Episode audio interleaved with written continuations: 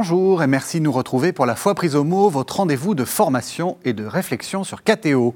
Tous les ans, c'est pour moi un grand plaisir de vous retrouver pour vous annoncer une nouvelle série de carême. Cette année, après une année bien compliquée et alors que la tempête menace encore, nous vous proposons une halte dans un port sûr pour restaurer nos forces. Pendant six semaines, nous allons puiser dans la Bible quelques grands thèmes pour soutenir notre espérance, autrement dit, pour retrouver courage. Le premier des thèmes que je vous propose est celui de la vocation et j'ai invité deux invités, le père Jacques Trublet, vous êtes jésuite, père, vous êtes bibliste, vous êtes également professeur au Centre Sèvres et au Bernardin, et vous êtes aumônier militaire auprès de la gendarmerie. J'ai tout dit? Oui, tout à fait. Et puis, je suis très heureux de vous retrouver, Père François Peté, bonsoir. Bonsoir. Voilà, vous êtes euh, curé de Saint-Philippe-du-Roule. Alors, ça fait une, très longue euh, période euh, avec vous. Et puis, l'an dernier, on ne vous a pas vu. Alors, dites-nous ce qui s'est passé. Je pense que tout le monde sait que j'étais malade. J'ai traversé un... J'ai traversé un cancer grave, on peut dire. Hein. Il, y a, il, y a, un an, j'étais pas très très solide. J'étais pas. C'est une très très belle expérience. Je remercie le bon Dieu tous les jours de, cette expérience extraordinaire. Vous osez dire ça? Oui, vraiment, parce que c'est une expérience de dépouillement et de, recul. Je pense, en disant ça, je, le dis gravement parce que je pense à, tous ceux qui sont sur le chemin de la mort, enfin qui sont gravement malades, qui vont mourir, qui, euh, il y en a parmi les très proches. Euh, c'est très très mystérieux en fait. Pourquoi euh, il euh, y en a qui remontent, il y en a qui descendent. Que, enfin, la, maladie, la mort, c'est vraiment quelque chose qui est très, qui nous appartient pas du tout. Et je, ressors de là avec euh, avec une, très profonde conviction qu'il faut se laisser faire, il faut se laisser conduire. Euh, souvent, on m'a dit il faut se battre, il faut se battre. Qu'est-ce que ça veut dire Il faut se battre? Il faut accepter les choses comme elles sont. On fait ce que les médecins nous disent de faire, et puis ils connaissent leur métier. Et il faut être impatient, patient. La patience qui la patience, d'ailleurs on, en parlera. Un des thèmes que nous, que nous allons prendre. Mais non, je remercie mon Dieu vraiment parce que c'est une expérience de de, côtoyer le monde de la maladie, le monde des, des, souffrants, le monde. Et puis c'est un dépouillement personnel, c'est vrai. C'est et j'ai toujours dit au Seigneur que j'étais prêt à ce qu'il voulait, à mourir s'il fallait, à travailler encore. Apparemment, il veut que je travaille encore un peu, donc je suis prêt à le faire. Mhm. et donc, je suis curé depuis trois semaines seulement, euh, enfin quelques semaines. Euh, maintenant euh, d'une nouvelle paroisse et j'en suis très très heureux. Saint-Philippe-du-Roule. Saint-Philippe-du-Roule. C'est toujours à Paris. Hein. C'est toujours à Paris, mais qui ne sont pas parisiens. Dans le 8e arrondissement maintenant. Juste à côté de l'Élysée, les gens, les gens visualisent comme ça. oui, exactement. je, Alors, suis, je suis curé du, sur le territoire du ministre de l'Intérieur. Très important. qui est le ministre des cultes. Qui est le ministre des cultes en plus, oui. Alors, le père Poté a, a quasiment euh, préparé notre, notre terrain d'une certaine façon à propos de la vocation quand il a dit il faut se laisser faire, il faut laisser le, bon, Dieu, euh, le bon Dieu faire. C'est ça la vocation? Qu'est-ce que c'est exactement la vocation? Alors la vocation, c'est se sentir appelé à quelque chose. Et souvent c'est très flou au démarrage. C'est une espèce de projet euh, qui va se déployer dans une histoire. Et en français, le, mot est, intéressant de voir la sémantique du mot, c'est que vers le XVe siècle, ça, ça, vise toujours la vocation sacerdotale ou religieuse. Bon. Et puis aujourd'hui, euh, surtout après Vatican II, on a tendance à élargir le mot beaucoup plus et à l'appliquer à tout baptiser, tout baptiser à une vocation, et tout homme a une baptisée. Hmm. On parlera d'une vocation à la gendarmerie ou à la vie militaire. Oui, oui. On parlera d'une vocation euh, à être pilote, des choses comme ça. Et puis même une ville peut avoir une vocation à développer de, tourisme ou d'accueil ou dans tel ou tel domaine. C'est un mot qui s'est élargi, mais au démarrage, il, était vraiment très spécifique de ce qui est la vie religieuse et le sacerdoce. Vocation, euh, ça, vient du latin vocare, appeler. Donc ça veut dire qu'il y a euh, un mouvement de quelque chose vers, enfin de quelqu'un vers quelqu'un d'autre. Hein. Il, y a toujours quelqu'un qui appelle et quelqu'un qui est appelé. Alors, il y a toujours dans une vocation, au fond, deux, deux éléments fondamentaux. C'est euh, et Dieu, là, euh, s'y prend de différentes manières pour euh, révéler ce qu'il a envie de faire avec chacun de nous. Dieu a toujours un projet sur chacun de nous. Hmm. Et il le manifeste soit à travers une parole, à travers un songe que je peux avoir, à travers une idée qui va s'enraciner en moi euh, très profondément, confuse, Et à un moment donné, euh, ça va faire tilt. Et si on prend la Bible, par exemple, dans les récits de vocation, c'est très intéressant de voir que euh, pour Abraham, je dirais que ce que Dieu lui propose au démarrage est vraiment très séduisant. Mhm. hein. Je te donnerai une descendance nombreuse, c'est ce dont pouvait rêver quelqu'un du Proche-Orient de l'époque, et je te donnerai une terre. Bon. Et donc, il va se mettre en route là-dessus. Le problème, c'est qu'à un moment donné, euh, l'enfant ne va pas arriver.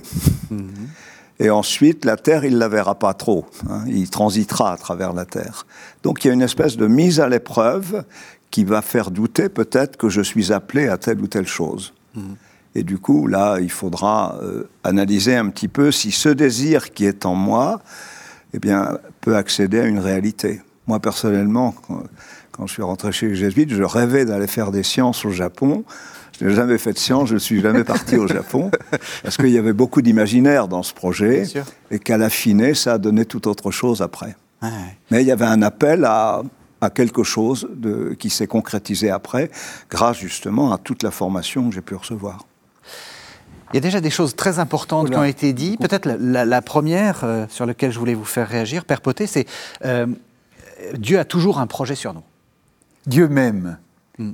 Dieu m'aime et Dieu me regarde comme un enfant bien-aimé. C'est-à-dire, euh, mais il a un projet, j'ai- j'aime bien ce que vous dites, mais, mais il faut faire très attention que Dieu n'est pas comme une mère poule ou un papa poule qui, a un- qui plaque un projet sur, euh, sur un enfant. Oui. Euh, cet enfant euh, sera médecin, cet enfant sera ingénieur.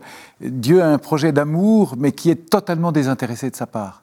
C'est-à-dire, euh, Dieu conduit toute chose à sa fin, Dieu conduit toute chose pour organiser le, bonheur de l'humanité, et, chacun est, un, élément du corps entier, mais son projet n'est jamais un projet plaqué. C'est parce que, enfin, on va le redire et on va certainement le développer, mais la première manière que j'ai de reconnaître la volonté de Dieu, c'est les désirs intérieurs. Dieu, su- Dieu suggère, enfin, euh, par, par son esprit, il m'inspire un désir. Et, et la vocation commence toujours par un désir. Quel est ton désir? Où est ton désir?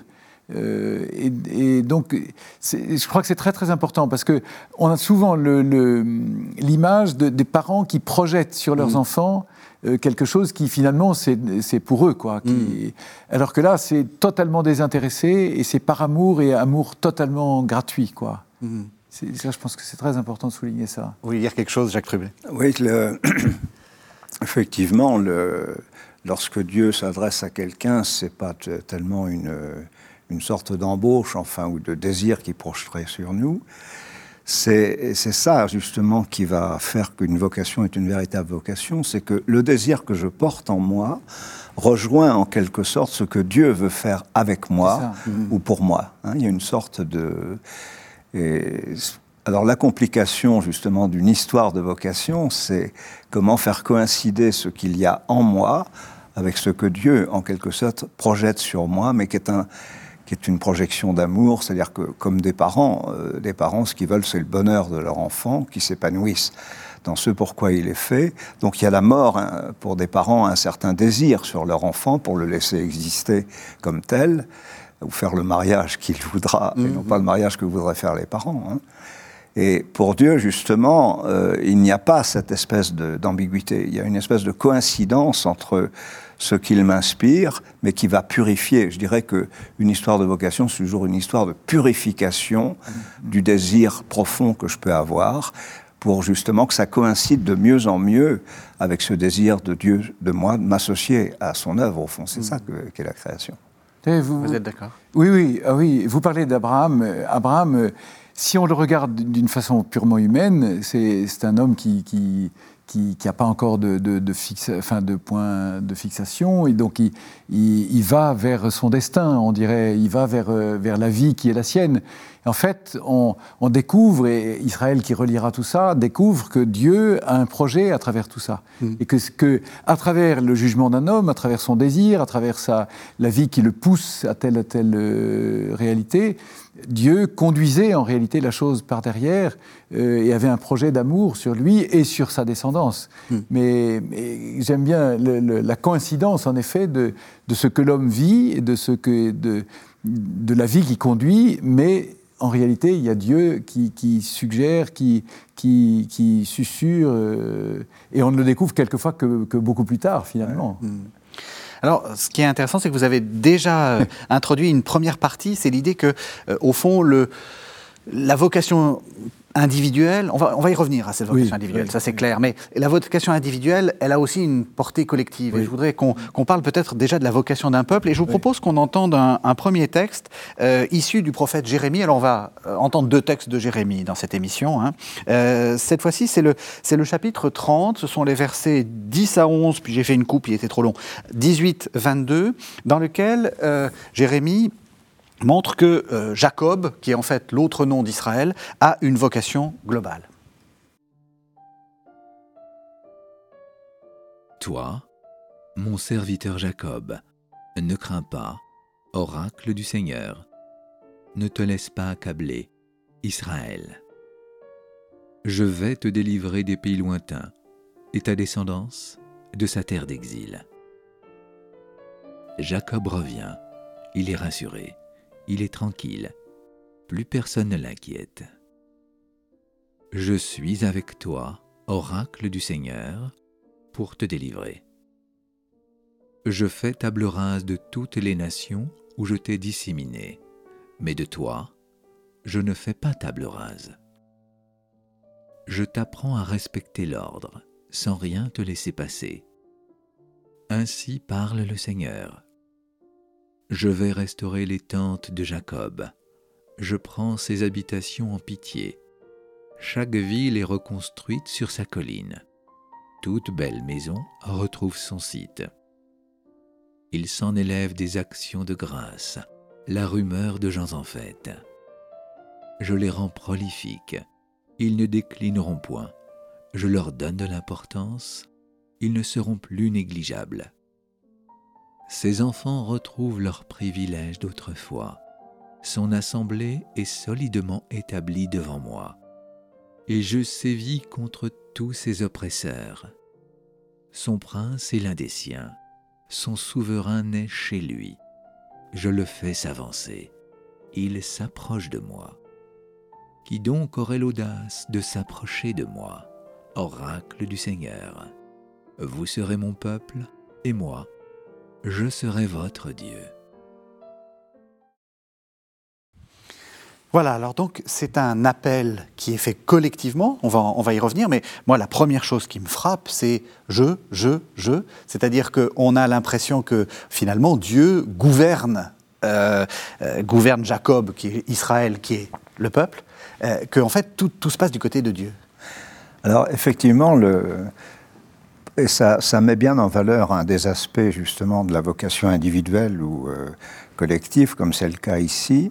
L'initiative ne nous revient pas. Oui, ça il faut absolument le dire. Dieu nous a aimés le premier, Dieu a choisi Israël.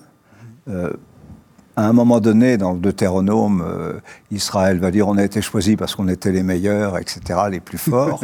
Et le prophète du Deutéronome va dire mais pas du tout, il vous a choisi pour accomplir les promesses ou pour être fidèle aux promesses qu'il avait faites à vos pères, etc. Mm. Donc, euh, ce que montre bien ce texte de Jérémie, c'est cette initiative première de Dieu qui entre dans l'histoire. Alors, il y a un présupposé derrière ça, évidemment, qui est que Dieu est à l'origine de tout, y compris de, la création, de la vie et, de tout ce qui va être de l'histoire. Hein. On dira qu'il est maître de l'histoire. Mais justement, euh, l'homme n'est pas un pion hein, ou, une espèce de marionnette que Dieu tirerait, mais au contraire, euh, Dieu va confier une mission à ce peuple. Hmm. C'est-à-dire que c'est lui qui prend l'initiative de le choisir. Il faudra peut-être qu'on dise un mot de ce que c'est que l'élection. Oui, on va y arriver. Mais il y a cette, ce fait que c'est Dieu qui, le premier, en quelque sorte, veut euh, entrer en communication, en relation avec un peuple, avec un, individu, et il en prend l'initiative. C'est très rare, euh, ça peut arriver une fois ou l'autre, que justement l'initiative vienne de moi, Mais en fin de compte, à un moment donné, euh, il va falloir vérifier que ça vient bien de Dieu. Parce qu'il peut y avoir des, du brouillage un peu sur Mm. les ondes. On va y Il y en a qui se croient appelés à être prophètes, par exemple dans le livre des prophètes, Mm. ce qu'on appelle les faux prophètes, des gens qui se croient appelés à une mission, ils ne sont pas du tout appelés. Et du coup, euh, il faut toujours vérifier que ça vient bien de Dieu. Mm. hein. Et c'est pour ça que le texte de Jérémie insiste beaucoup sur ce fait-là. Mm. Vous serez mon peuple, je serai votre Dieu. J'en prends l'initiative, mo- moyennant quoi la liberté humaine, y compris celle du peuple, ça pourrait être de refuser cette alliance, de refuser d'entrer en communication avec Dieu. Bon, euh, l'histoire d'Israël est à la fois l'acceptation de cette alliance ou d'entrer dans le jeu, mais combien de fois les prophètes vont reprocher au peuple justement d'avoir, euh, de, ne pas de ne pas être entré vraiment dans cette alliance ou de l'avoir euh, contournée, quoi. Alors là aussi, plusieurs choses hein, très importantes. Première chose, un- une sorte de paradoxe. Euh, finalement, la vocation, c'est ce qu'on croit être le plus intime à soi. Je veux dire, euh, j'imagine que quand vous avez voulu devenir prêtre, c'était, vous, quoi. C'était... Et en fait, non. Enfin, Dieu, Dieu vient le premier. C'est quand même un peu, un peu curieux. Je, je- je voudrais marteler, marteler ce que vous avez dit, parce que c'est vraiment une de mes, une de mes constantes. Dieu ne joue pas aux marionnettes. Dieu ne, Dieu ne joue pas avec des pions, avec des petits soldats de plomb, ou avec. euh, euh, C'est-à-dire qu'il s'adresse à des personnes qu'il a voulu libres. Et en fait, c'est pas c'est pas très facile d'orienter des personnes libres, parce que je peux pas les orienter, je peux pas contraindre leur liberté. Je ne peux pas contraindre l'amour. Je, ne peux pas. la seule la seule manière que Dieu a de pouvoir conduire son peuple ou ses, ses- enfants, c'est son amour qui qui se fait attirance, qui se fait. Alors il oriente, il, il, parle à travers ses prophètes, il, il- il a quand même des moyens de, de dire. Moi, j'ai beaucoup, beaucoup appris en, étant curé. J'ai- J'aime énormément être curé. Euh, j'ai appris à être curé en, travaillant avec un conseil pastoral, par exemple. Le curé, il peut avoir des idées. Il peut avoir, euh, je, peux avoir des idées toutes faites sur ma paroisse, sur euh, ce que j'ai envie de faire, ce que j'ai pas envie de faire. et puis, je peux commander un, conseil pastoral en disant c'est ça, on va faire ça comme ça, comme ça. Bon, on s'aperçoit qu'en fait, ça marche pas parce qu'on va contraindre des gens qui sont pas prêts à faire ça. Et donc, il faut. C'est vrai qu'on peut avoir une idée. Il, y a, une idée qui germe peu à peu, mais il faut euh, écouter euh, les, gens pour que petit à petit, l'idée ne soit pas seulement la mienne, mais que ce soit le désir de, tout un groupe, de, tout un- toute une assemblée. Et puis, petit à petit, la chose devient possible. Et de fait, on va appeler telle ou telle personne à tel ou tel dévouement, tel ou tel poste, mais euh, sans jamais contraindre la liberté.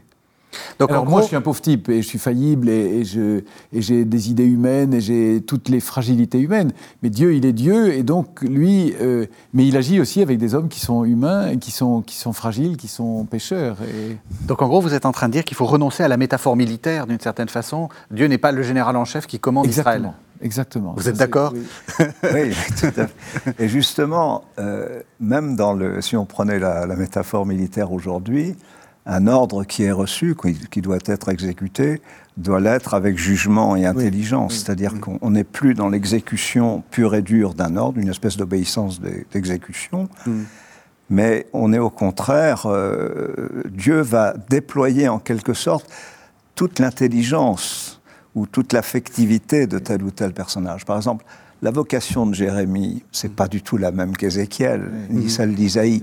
Je veux dire, Dieu prend les hommes tels qu'ils sont.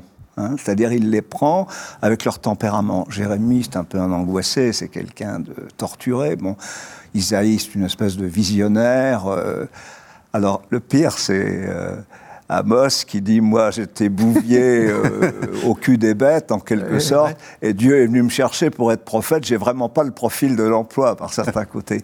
Mais Dieu, voilà, l'a envoyé prêcher, etc. Donc, Dieu tient compte un peu des personnalités. C'est-à-dire qu'on on voit très bien à travers les récits des, des appels des prophètes que Dieu n'est pas celui qui va nous enfermer dans un moule, mais qui va nous donner une espèce de mission, d'initiative à prendre, et qui sera marquée par notre intelligence, par notre affectivité, par nos goûts, par nos désirs. Et puis alors, il y a la deuxième chose que j'aimerais dire, moi, auquel je tiens beaucoup. Chaque fois que Dieu m'appelle pour quelque chose, c'est jamais servi sur un plateau. On, on voit très bien avec euh, Abraham ou avec d'autres. Et il promet la terre au peuple. Mais la terre, il va falloir s'en emparer. Bon, ça pose d'autres problèmes théologiques, mais je veux dire, c'est jamais servi sur un plateau. D'où cet axiome, moi, que j'aime bien pour la Bible, tout don de Dieu, y compris un appel qu'il me fait, est une tâche humaine. C'est-à-dire que ça m'oblige à, faire quelque chose. C'est-à-dire ce n'est pas quelque chose qui est servi tout près, que je n'ai plus qu'à consommer. Dieu, au contraire, m'envoie, et au fond, je dois y déployer toute mon intelligence et toute ma, toutes mes capacités euh, dont je suis L'élection, est-ce qu'il est est y a des peuples élus? Alors vous allez me dire oui, dans la Bible. Est-ce que vous croyez à la, vocation globale des nations, enfin, ou de, de, certains, de certains groupes humains? Alors, pour ce qui est de la Bible, je ne sais pas trop pour les autres, hein, euh, mais je dirais pour ce qui est de la Bible, on voit bien qu'il y a ce thème de l'élection euh, qui quand même marque beaucoup euh, les prophètes et surtout le Deutéronome. Hein. C'est surtout dans le Deutéronome que ce topos de l'élection est, très développé. Mais ce qui est très intéressant, c'est que l'élection n'est pas un en soi, c'est-à-dire Dieu n'a pas choisi ce peuple-là euh, pour exclure les autres, mais au contraire pour lui donner une mission auprès des autres. Je t'ai choisi, ce sera dans Isaïe ça, je t'ai choisi toi pour être la lumière des nations. Euh, je dirais que la vocation, c'est pas un retournement sur soi-même, c'est un éclatement au dehors. Et si Israël a été choisi comme peuple élu, euh, c'est pas tellement de manière narcissique, d'ailleurs c'est très euh, dirimé dans la tradition talmudique ou dans, dans, les écrits juifs, de pas trop se centrer là-dessus en disant on est le peuple élu, puis on va se gosser un petit peu.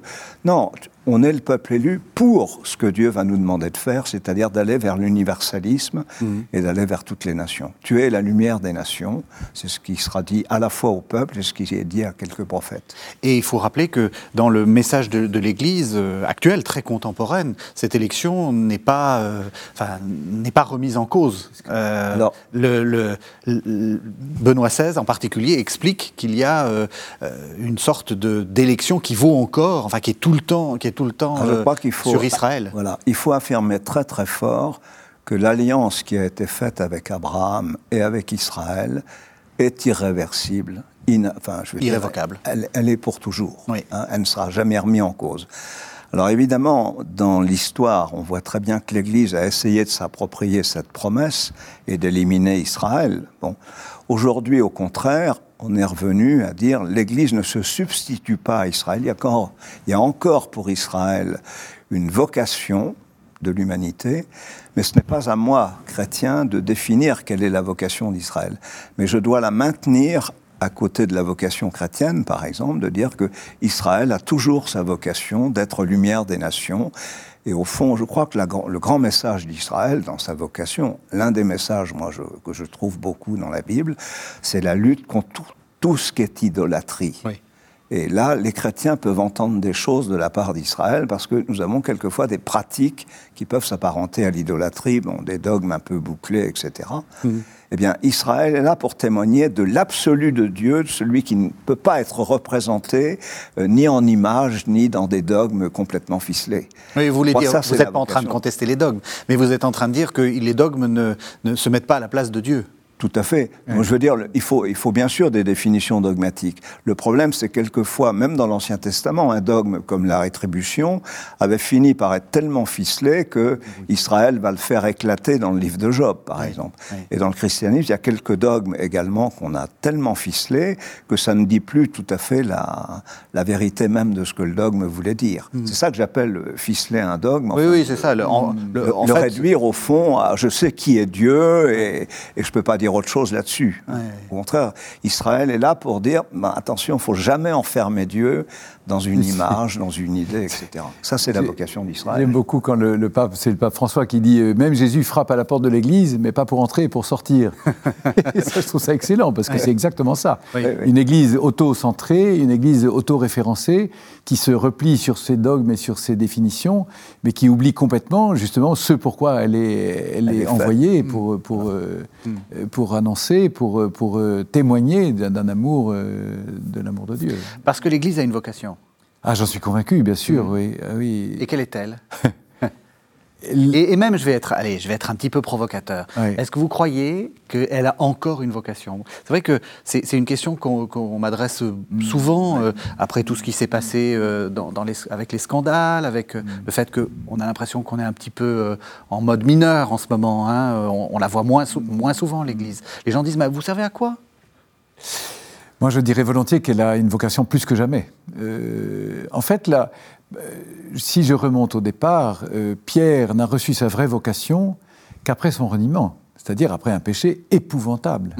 Euh, Enfin, c'est c'est pour, euh, pour Pierre qui était le chef de l'Église, c'est- c'est renier trois fois, c'est quelque chose d'invraisemblable. Et, et c'est une fois le, le pardon bien établi, euh, paix mes brebis et sois le berger de mon troupeau, que Jésus lui confie réellement la mission, et à travers lui à l'Église, de, de aller baptiser toutes les nations, c'est-à-dire au fond, plongez-les dans l'amour dans lequel moi-même je vous ai plongé. Bon. Et, et ça, Pierre ne pourra accomplir cette mission que parce qu'il a vraiment conscience de sa pauvreté, de sa fragilité et de la, et de la puissance de la miséricorde de Dieu qu'il a reçue dans cette pauvreté.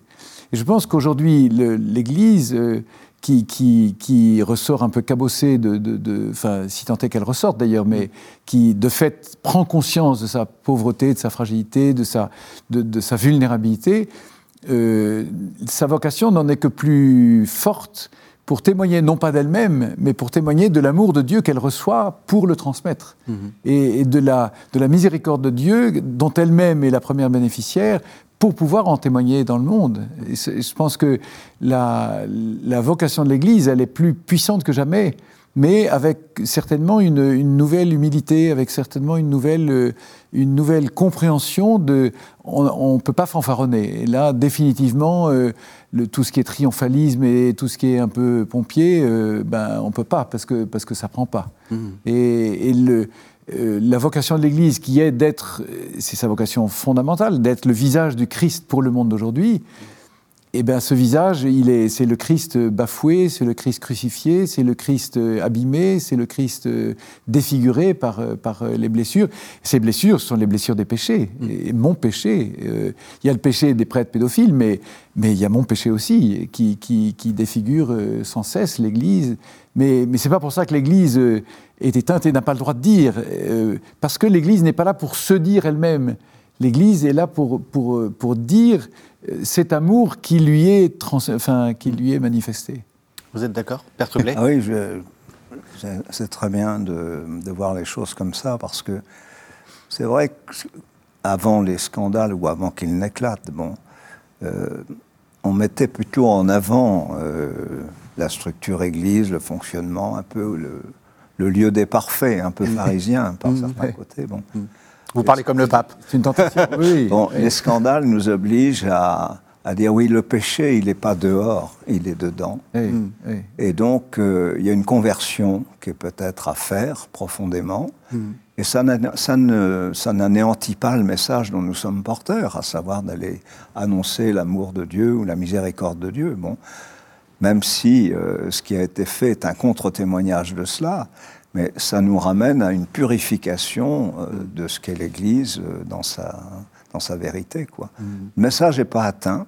Et, ce qui est atteint, Et la vocation est toujours là et la vocation de l'Église à faire ce travail-là est là, Oui. mais peut-être laisser Dieu parler à travers nous, ou le Christ parler à travers nous, plutôt que de mettre en avant ce que nous sommes. Mais il faut quand même qu'il y ait une cohérence entre ce que nous sommes et ce que nous annonçons. hein. C'est ce qu'on nous dit d'ailleurs le, le jour de l'ordination, hein, euh, que votre euh, action soit conforme à ce que vous confessez ou à ce que vous faites hein, dans l'Eucharistie. Et ça, euh, ben, on peut toujours euh, améliorer ce genre de choses. hein. Mais là, fondamentalement, on a quelque chose à annoncer, même si on est en difficulté pour le faire aujourd'hui, parce qu'on va nous, on va centrer sur les scandales. oui. J'ai beaucoup aimé le, le, le discours du pape cette année, enfin chaque année, mais cette année particulièrement, le discours du pape à la curie pour les- la présentation des vœux. Et où, il revient beaucoup sur la crise, la, crise que traverse l'Église, à la fois à cause des scandales et à la fois la crise de la pandémie et de, la Covid. Et, où le pape dit, en fait, euh, alors il parle de la parabole du, grain de blé que Jésus dit avant sa passion, le grain de blé qui doit mourir pour, euh, pour donner du fruit. Et il, dit, euh, cette crise est l'occasion d'une conversion, d'un retournement, comme vous dites, mais il insiste pour dire, le, le grain de blé, dans le même mouvement, c'est le même mouvement qui fait qu'il meurt et qu'il germe pour donner du fruit. Hmm. Et donc, c'est dans cette acceptation de l'anéantissement, la, de, en réalité, qu'il y a une conversion possible pour donner le fruit. Et ça, je trouve ça très, très beau. Et, et, et, après ce que je disais tout à l'heure de, de, de, l'expérience bon, petite mais, mais, réelle quand même de la maladie que j'ai pu faire, mmh. ça, ça, me parle encore plus ça, parce qu'il y a quelque chose qui, qui du coup, euh, renaît à, travers, euh, à, partir d'une pauvreté radicale. Vous voulez dire il y a une sorte de, de faille par lequel Dieu peut passer. Oui, la, fente est toujours ce qui laisse passer la lumière. Hein. Heureux les fêlés, il laisse passer la lumière. Vous savez, et je pense que la, blessure du cœur de Jésus est aussi euh, la, source de. Il y a, le glaive qui rentre, mais c'est la source qui, donne la grâce, qui donne, qui laisse, qui, qui, donne la grâce de se voir. Hein. Enfin. Je trouve ça très beau, ça. Et pour l'Église aujourd'hui, je trouve que c'est très très fort. C'est très et qu'il faut le dire, qu'il faut le dire et en faire prendre. Les, jeunes, les jeunes entendent beaucoup ça. enfin, ils mm. sont très réceptifs à ce genre de message. Je crois, je crois profondément. Mm. Et alors que les jeunes, justement, euh, aimeraient avoir un idéal très fort, avoir un truc un peu, un peu solide, un peu. Et en fait, quand ils découvrent que euh, le, message en réalité est beaucoup plus... parce que les jeunes sont, sont, sont, renvoyés à leur propre pauvreté aussi, à leur propre fragilité. Et c'est vrai que la jeunesse aujourd'hui, elle est, elle est, souvent blessée. Mais qu'ils comprennent que les blessures ne sont pas un empêchement, mais une occasion de, justement d'aller plus loin. Hmm. Alors je vous propose que nous passions de la vocation collective à la vocation individuelle. On en a déjà parlé, mais on y revient. Et je vais vous faire entendre un deuxième texte. Alors euh, évidemment, vous avez parlé de Jérémie l'angoissé. on va entendre le tout début. Euh, il, a, souffert terriblement. Le oui, oui, oui. oui, c'est pas, c'est pas, oui, c'est pas un prophète euh, heureux. je vous propose qu'on entende le, le, tout début du livre de Jérémie. Donc ce sont les versets 4 à 10. C'est très exactement le récit de vocation de Jérémie. La parole du Seigneur s'adressa à moi. Avant de te façonner dans le sein de ta mère, je te connaissais. Avant que tu ne sortes de son ventre, je t'ai consacré. Je fais de toi un prophète pour les nations. Je dis, Ah, Seigneur Dieu, je ne saurais parler, je suis trop jeune. Le Seigneur me dit, Ne dis pas, je suis trop jeune. Partout où je t'envoie, tu y vas. Tout ce que je te commande, tu le dis. N'aie peur de personne. Je suis avec toi pour te libérer, oracle du Seigneur. Le Seigneur, avançant la main, toucha ma bouche, et le Seigneur me dit, Ainsi je mets mes paroles dans ta bouche sache que je te donne aujourd'hui autorité sur les nations et sur les royaumes, pour déraciner et renverser, pour ruiner et démolir, pour bâtir et planter. Alors, il y a beaucoup de choses très très importantes hein, dans, ce, dans ce texte. Moi, je, vais, je vais commencer par euh, une première, euh, et c'est Michel Dargent hein, qui euh, est notre comédien qui m'y a fait, qui m'a rendu sensible. Ah Seigneur Jésus, je ne saurais parler, je suis trop jeune. La première chose qu'on a envie de dire, c'est non, pas, pas ça. Alors effectivement, dans, l'Ancien Testament, nous avons quelques spécimens qui sont appelés par Dieu, et pas des moindres, puisqu'il y a Jérémie, hein, dont on vient de voir ici l'objection qu'il fait à, l'appel de Dieu. Je ne sais pas parler, mhm. mais qu'on retrouve dans Moïse. Moïse, qui est quand même qui est le plus grand de, qui est, quand même le, paradigme du peuple, hein. mm. c'est vraiment la, figure emblématique, il fait quand même quatre objections à Dieu hein, lors de son appel. Euh, La première, c'est que je suis interdit de séjour en Égypte. Si j'y retourne, je vais me faire coffrer. Bon. Deuxième objection, euh, qui- de la part de qui je vais me présenter. Je ne sais même pas qui m'appelle, qui demande à Dieu de se révéler. Tu es qui, toi je suis, je suis qui je serai, on ne saurait jamais ce que ça veut dire. Bon. La troisième, c'est je ne sais pas parler. Alors là, Dieu, à la fin, lui dit, ben, écoute, tu vas prendre Aaron, lui il parle très très bien, et il parlera à ta place. C'est-à-dire qu'au fond, euh, je crois que c'est tout à fait normal dans une vocation qu'à un moment donné, on, on ait un certain coup d'œil sur ses aptitudes ou ses inaptitudes. Et c'est le cas de Jérémie, comme de Moïse, de reconnaître qu'au fond, on n'est pas fait pour ce, ce pourquoi on est appelé. C'est-à-dire que j'ai une objection majeure, tu m'envoies porter une parole, mais en fait, il me manque ce qui est essentiel pour porter une parole, c'est de pouvoir la, la dire, hein, de la porter. Et même chose chez, chez Moïse. Donc ces objections-là, euh, Dieu, en quelque sorte, les prend en compte. Et alors, ce qui est intéressant dans le rebondissement du texte, c'est de dire, mais c'est pas ta parole que tu vas porter, c'est ma parole. Et pour Moïse, c'est la même chose, c'est-à-dire que tout prophète reçoit une parole, il y en a même qui mangent le livre, hein, Ézéchiel, lui, on lui fait avaler la parole. À Jérémie, c'est très très beau ça. Il va d'abord l'ingérer, parce que le prophète, c'est pas quelqu'un qui est un porte-parole ou qui est quelqu'un qui porte une parole qu'il a reçue, c'est pas un facteur. Il ingère la parole, cette parole va le travailler au corps, même le faire souffrir, c'est le cas de Jérémie et c'est le cas d'autres prophètes, ils vont d'abord souffrir, être travaillés par cette parole, et une fois qu'ils sont bien travaillés par cette parole, ils vont la dire, et ce n'est pas leur parole qu'ils disent, c'est une parole qu'ils ont reçue de Dieu. Ça, c'est très important. Euh, c'est pas simplement un porte-parole, hein, une espèce de boîte aux lettres. Non, non, il y a quelque chose qui s'est passé chez le prophète, et il va dire cette parole. C'est ça qui est intéressant parce que il va la dire avec son tempérament. euh, Jérémie et Moïse, pareil. Bon, chaque prophète a une manière d'annoncer la parole qu'il a reçue. Comme elle était retravaillée en lui, elle est personnalisée. hein, euh, Jérémie. Alors, il y a d'autres prophètes à qui il n'y a pas d'objection qui sont faites. Par exemple, Jonas, on lui dit Tu vas aller à Ninive, la grande ville, et leur dire qu'il faut qu'ils se convertissent. Bon. Alors, Jonas, évidemment, euh, par ailleurs, comme vous le savez, bon, il ne veut pas y aller. Et Dieu va le rattraper hein, à travers le, le poisson et le bateau, et il va finir par atterrir. Mais on voit bien que là, c'est un ordre militaire. Tu y vas, et puis tu fais ce qu'on te dit. Bon, là, il y a plusieurs fois dans, dans la Bible ce genre de cas. Mais dans la plupart des cas, il y a une espèce de dialogue qui s'instaure entre Dieu et celui qui est appelé. Et ce dialogue, justement, vise à, à ce qu'on arrive au fond à une euh, certaine cohérence. Celui qui est appelé reconnaît ses faiblesses et Dieu dit qu'il va les surmonter. Quoi. Je suis avec toi, c'est le grand mot. Hein, des, Je suis avec toi. C'est- Moi, j'ai j'ai beaucoup de choses à dire. Moyennant quoi, le Jonas, d'ailleurs, il, il dit à Ninive des choses que Dieu lui avait pas demandé de dire.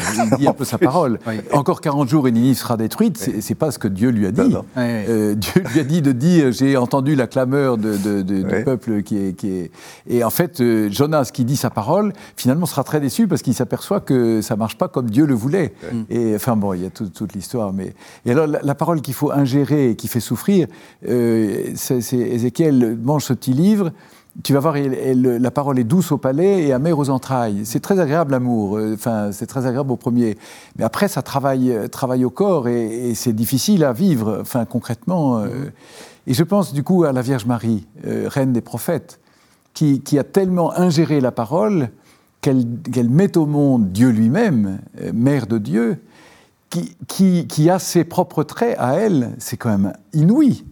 Euh, Dieu créateur, qui est, et elle met au monde la parole incarnée, qui porte les traits de celle qui l'a enfantée. Je trouve ça très, très Ah, c'est une, extraordinaire. jolie, c'est une jolie image, oui. Mais, mais c'est extraordinaire quand même que, que cette parole, vous dites, euh, cette parole passera par le tempérament et par la, la- la personnalité de celui qui la porte. Et, et ça n'a jamais été aussi vrai que pour la Vierge Marie, qui, qui est... qui est- C'est intéressant ce que vous dites, parce que les, les pères de l'Église, les pères de l'Église ne cessent de dire que le Christ est le visage du Père, etc. Mais il a quand même les traits de Marie. Ah, ben il a les traits de la- sa, de sa mère. Oui, oui. Et moi, pour moi, c'est comme ça que le bon larron a, a- a vu que c'était sa mère, parce que Oui, c'est le portrait du fils. Enfin, c'est Son por- portrait craché. Euh, oui, portrait craché. Mais c'est extraordinaire, ça. Et c'est vrai que spirituellement, c'est très intéressant. Très très fort, très très fort pour le prophète justement et pour la vocation. Parce qu'il y a, il y, a une- il y, a, il y a justement cet appel, mais qui passe par la personnalité. Euh, Parce qu'on on pourrait dire, mais la Vierge Marie, c'est pour elle, euh, du coup, elle obéit et elle fait. Mais non, elle, non seulement elle ne perd pas sa personnalité, mais Dieu passe par elle dans tout ce qu'elle est. Elle est pleine de grâce, mais, mais l'Esprit Saint euh, se laisse voir à travers les traits de, de sa- de son visage et de sa personnalité. Je trouve ça extraordinaire. Jacques Trublet ouais. Oui, non, c'est la. J'y avais pas pensé directement à la Vierge Marie, hein, Ouais. comme récit de vocation, mais effectivement, la- l'Annonciation reprend les grands thèmes Absolument, des, des récits de vocation. Le- Mm. Ne crains pas. Oui. hein, ne crains pas, euh, le Seigneur est avec toi. Enfin, je veux dire, on retrouve tous les, tout ce Et qu'on et trouverait comment- dans les récits de vocation. Ouais. Comment cela va-t-il se Et faire comment cela va-t-il se faire? Effectivement, c'est une objection viendra sur toi. euh, que Dieu va lever en disant l'Esprit Saint viendra sur toi. Je veux dire, oui. c'est un récit de vocation. Oui, oui, oui. tout à fait. Ouais, ouais. Alors, justement, on arrive euh, lentement vers la, vers la fin de, de l'émission. Maintenant, un petit peu de, de pratique. Oui? Oui, non, pardon, parce que je repensais aussi à une chose. Il y a des objections, mais quelquefois, il se peut que euh, le, le prophète euh, se sent au contraire très apte à faire ce que Dieu lui demande. Euh, C'est-à-dire, il, y a- il y a ceux qui se défilent un peu en disant Moi, je ne suis pas, je peux pas. Et puis, il y a ceux qui, au contraire, Envoie-moi, Seigneur, moi, je, je peux y aller. Et celui-là, il, il va falloir qu'il se casse un peu les dents. Soit par son propre péché, soit par des difficultés qu'il n'avait pas prévues, pour qu'il prenne conscience que, de fait, c'est pas lui, mais que c'est vraiment Dieu à travers lui. Puis alors, il y a, il y a dans un récit de vocation, je sais plus- je crois- je ne sais plus lequel, mais où Dieu lui dit tu vas, aller, tu vas aller leur annoncer ça et ils ne t'écouteront pas. Oui. C'est-à-dire qu'on prévoit, aussi, ça. on prévoit l'échec de la mission C'est à l'avance. aussi. Ouais. Mais il faut que tu ailles leur annoncer. Oui, Pourquoi? Parce que s'il leur arrive malheur après, ils sauront pourquoi. C'est ça. Ouais. Ils vont pas t'écouter, ils vont pas se convertir, mais ils, ils sauront au moins Absolument. pourquoi après il y a un châtiment qui leur tombe dessus. Alors, maintenant, de manière assez concrète, comment est-ce que. Je m'adresse à un jésuite, alors euh, ça, vous êtes des pros du discernement, vous allez nous faire, le, vous allez nous faire la, la petite fiche euh, jésuite. Euh, comment est-ce qu'on comment est-ce qu'on discerne une vocation? Alors, on discerne une vocation, euh, il faut d'abord qu'il y ait un terrain. Il faut qu'il y ait un terrain, il faut qu'il y ait des, ce qu'on appelle des aptitudes. D'ailleurs, la, la formule d'ordination qui a changé, avant on disait est-ce qu'il est digne hein, d'accéder au presbytérat ou au diaconat bon. Ce qui était une jolie formule. Hein. qui était une jolie formule, mais qui ne veut pas dire une espèce de dignité euh, sans faille. Ça veut dire, est-ce qu'il est au fond, euh, est-ce Ah, qu'il est qu'il a les compétences? Est-ce qu'il est... euh, Savez-vous s'il a les compétences requises hein, est-ce qu'il a les compétences? Ouais. Alors c'est ce qu'on dit maintenant, a-t-il les aptitudes? Mais il y a aussi l'idée de Aptitude. est-ce qu'il est fait pour ça? Enfin, Le mot digne est assez compliqué. Oui. Ouais, ouais. Alors on l'a traduit par les aptitudes requises, ce qui est pas trop mal. Bon.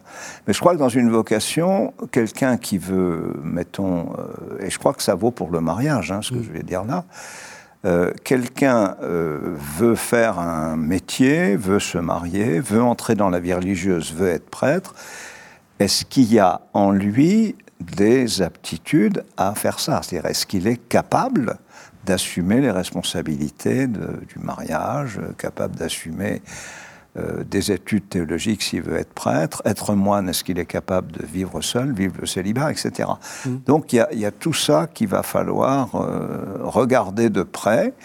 Et aujourd'hui, je crois que plus que jamais, après les scandales, entre Bien sûr, autres, bien sûr. et surtout, la- les progrès de la psychologie nous font voir que derrière ce désir, il peut y avoir un, un anti-désir, si je puis dire, euh, qui masque quelque chose de, de négatif. Par exemple, euh, se faire moine ou ne pas se marier par peur du mariage ou de la femme ou un mauvais rapport à la femme, vous voyez, tout, tout ça, c'est à prendre en compte. Donc il y a tout un travail psychologique à faire de, sur le terrain même. Bon, les aptitudes, bon, les études également. Bon.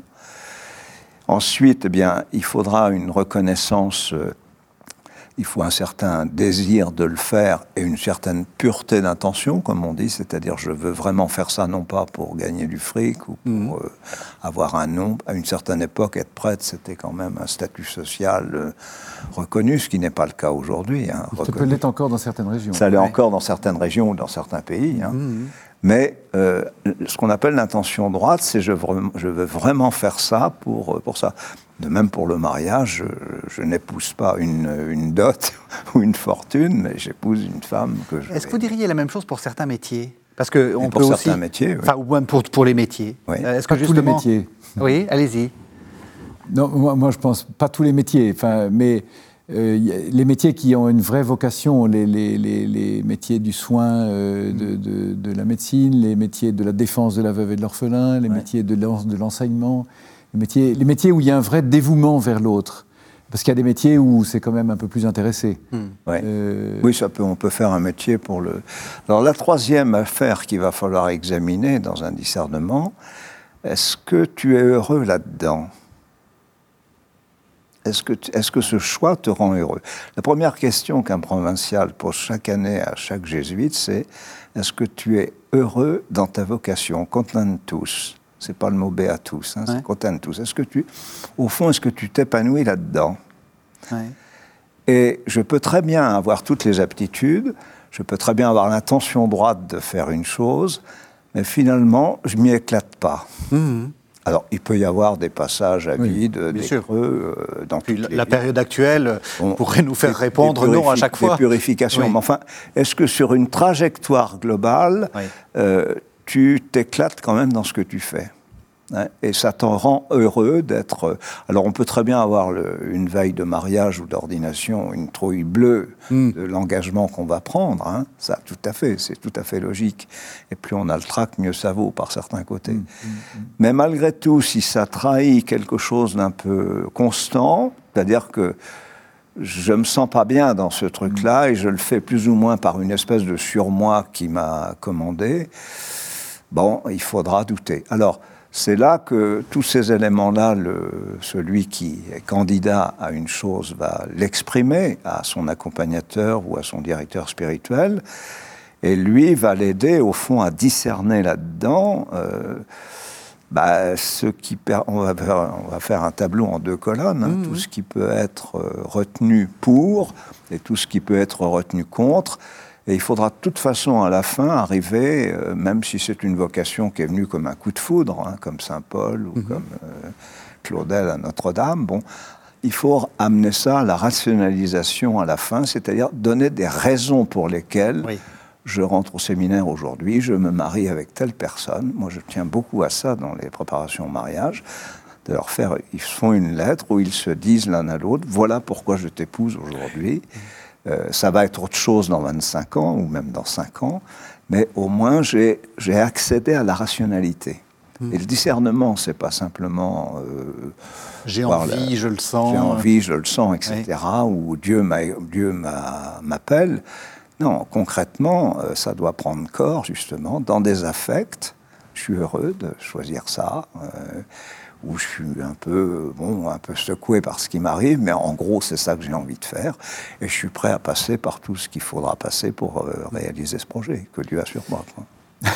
Parce que ça, je trouve ça vraiment intéressant, c'est le côté objectif. Il y a, il y a Vocation est quelque chose d'objectif, ça c'est très très très important. Mais j'insiste énormément euh, sur le fait que, euh, parce que je vois beaucoup de jeunes chrétiens euh, qui aimeraient faire une retraite pour savoir quelle est ma vocation. Quelle- comme si la vocation était un espèce de truc dans le ciel.